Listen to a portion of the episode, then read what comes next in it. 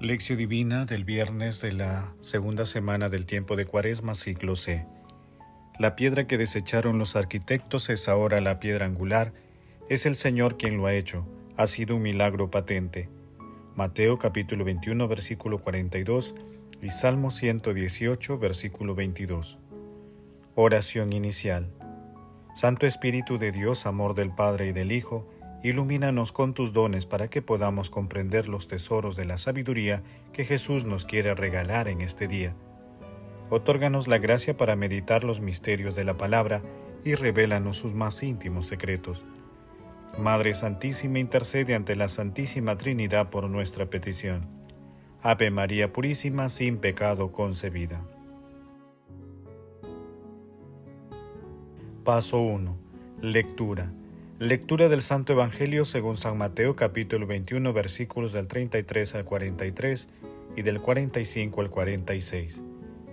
En aquel tiempo dijo Jesús a los sumos sacerdotes y a los ancianos del pueblo, Escuchen otra parábola. Había un propietario que plantó una viña, la rodeó con una cerca, cavó un lagar en ella, construyó la casa del guardián, la arrendó a unos viñadores y se fue de viaje. Llegado el tiempo de la vendimia, envió sus criados a los viñadores para recoger los frutos que le correspondían. Pero los viñadores, agarrando a los criados, apalearon a uno, mataron a otro y a otro lo apedrearon. Envió de nuevo otros criados, en mayor número que la primera vez, e hicieron con ellos lo mismo. Por último les mandó a su hijo diciéndose, Tendrán respeto a mi hijo, pero los viñadores al ver al hijo se dijeron, Este es el heredero, lo matamos y nos quedamos con la herencia. Y agarrándolo lo empujaron fuera de la viña y lo mataron. Y ahora, cuando venga el dueño de la viña, ¿qué hará con aquellos viñadores? Le contestaron, hará morir sin compasión a esos malvados y arrendará la viña a otros viñadores que le entreguen los frutos a su tiempo. Y Jesús les dice, ¿No han leído nunca la escritura? La piedra que desecharon los arquitectos es ahora la piedra angular. Es el Señor quien lo ha hecho. Ha sido un milagro patente. Por eso les digo que el reino de Dios les será quitado a ustedes para ser entregado a un pueblo que produzca sus frutos. Los sumos sacerdotes y los fariseos al oír sus palabras comprendieron que hablaba de ellos, y aunque buscaban capturarlo, temieron a la gente porque lo tenían por profeta. Palabra del Señor, gloria a ti, Señor Jesús. Aquel cuya voluntad coincide con la del Señor, porque la medita día y noche, llega a ser un árbol plantado junto a la corriente, que da fruto en su sazón y su hoja no se marchita. Salmo capítulo 1 versículos del 1 al 3. San Gregorio de Niza. La lectura de hoy es la parábola de los viñadores malvados que también se ubica en Marcos capítulo 12 versículos del 1 al 12 y en Lucas capítulo 20 versículos del 9 al 19. A través de su simbología, la parábola de los viñadores malvados sintetiza la historia de la salvación. La viña representa al pueblo elegido, al pueblo de Israel, y su dueño es Dios Padre, quien delimitó su propiedad e hizo con su pueblo una alianza de amor. Los viñadores simbolizan a los líderes religiosos del pueblo rebelde, los sacerdotes y fariseos, quienes después rechazaron al más grande de los profetas.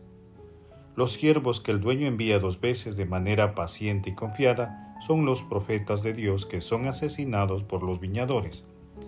El beneficio que los siervos enviados por el dueño van a buscar son los frutos de la espiritualidad del pueblo, y el heredero del dueño de la viña es Jesús, a quien también los viñadores mataron, porque el pueblo no escuchó a los enviados de Dios. A medida que avanzamos hacia la Pascua, va adquiriendo relieve el misterio de la pasión, muerte y resurrección de nuestro Señor Jesucristo, el Hijo de Dios hecho hombre, la piedra angular. Paso 2. Meditación. Queridos hermanos, ¿cuál es el mensaje que Jesús nos transmite a través de su palabra? En el maravilloso acontecimiento de la transfiguración que meditamos hace algunos días, habla a la humanidad entera, cuando dice, Este es mi Hijo amado, escúchenlo. Sin embargo, muchas veces no escuchamos a Jesús a través de su palabra y del prójimo. Lo rechazamos y respondemos con violencia del corazón, cuya manifestación es el pecado. Como manifiesta Francisco Fernández Carvajal, todo pecado está relacionado íntima y misteriosamente con la pasión de Jesús. Solo reconoceremos la maldad del pecado si con la ayuda de la gracia sabemos relacionarlo con el misterio de la redención Solo así podremos purificar de verdad el alma y crecer en contrición de nuestras faltas y pecados. Pero la misericordia de Dios es infinita. Jesús nos ofrece el perdón mediante el sacramento de la reconciliación y nos libera de las ataduras del pecado. Este perdón es una muestra de que nuestro Señor Jesucristo nos visita continuamente para otorgarnos sus gracias, a través de los sacramentos y en todas nuestras vivencias cotidianas y señalarnos el camino de la salvación. Con estas reflexiones, es conveniente que nos preguntemos, ¿cuántas veces nos comportamos como los viñadores y rechazamos a Jesús a través de su palabra, del prójimo, de sus sacramentos y de sus ministros? Sabemos identificar las veces que Dios nos envía profetas y las veces que Él mismo toca nuestra puerta para que nos acerquemos a su misericordia, bondad y amor. Reconocemos y confesamos humildemente nuestros pecados y nos acogemos a la misericordia que Dios nos ofrece. Que las respuestas a estas interrogantes nos ayuden a disminuir la distancia entre nuestros corazones y el Sagrado Corazón de Jesús, y demos frutos espirituales en abundancia. Jesús, María y José nos ama.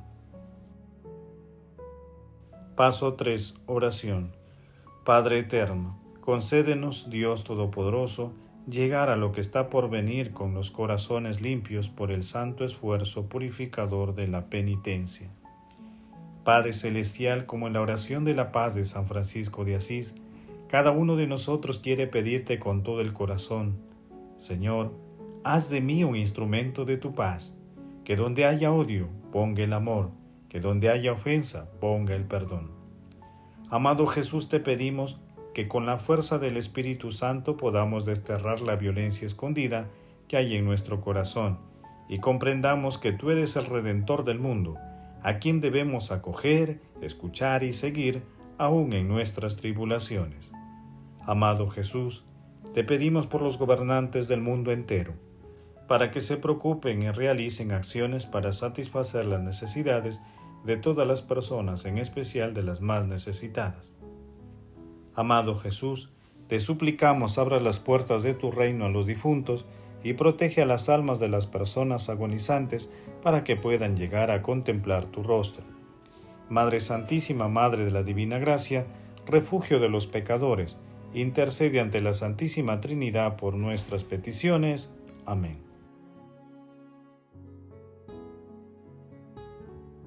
Paso 4. Contemplación y acción. Hermanos, contemplemos a nuestro Señor Jesucristo con un escrito del Padre Javier Igea López Fando. Tres personajes aparecen en este Evangelio, el propietario de la viña, los viñadores y el Hijo. Orar esta parábola es contemplar a los personajes y meternos en el corazón del Hijo.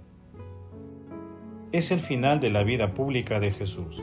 Después de su entrada en Jerusalén, el domingo de Ramos, el Señor pronunció esta parábola en el templo unos días antes de morir en la cruz, y Cristo se la contó a quienes le escuchaban en el templo, principalmente a los sumos sacerdotes.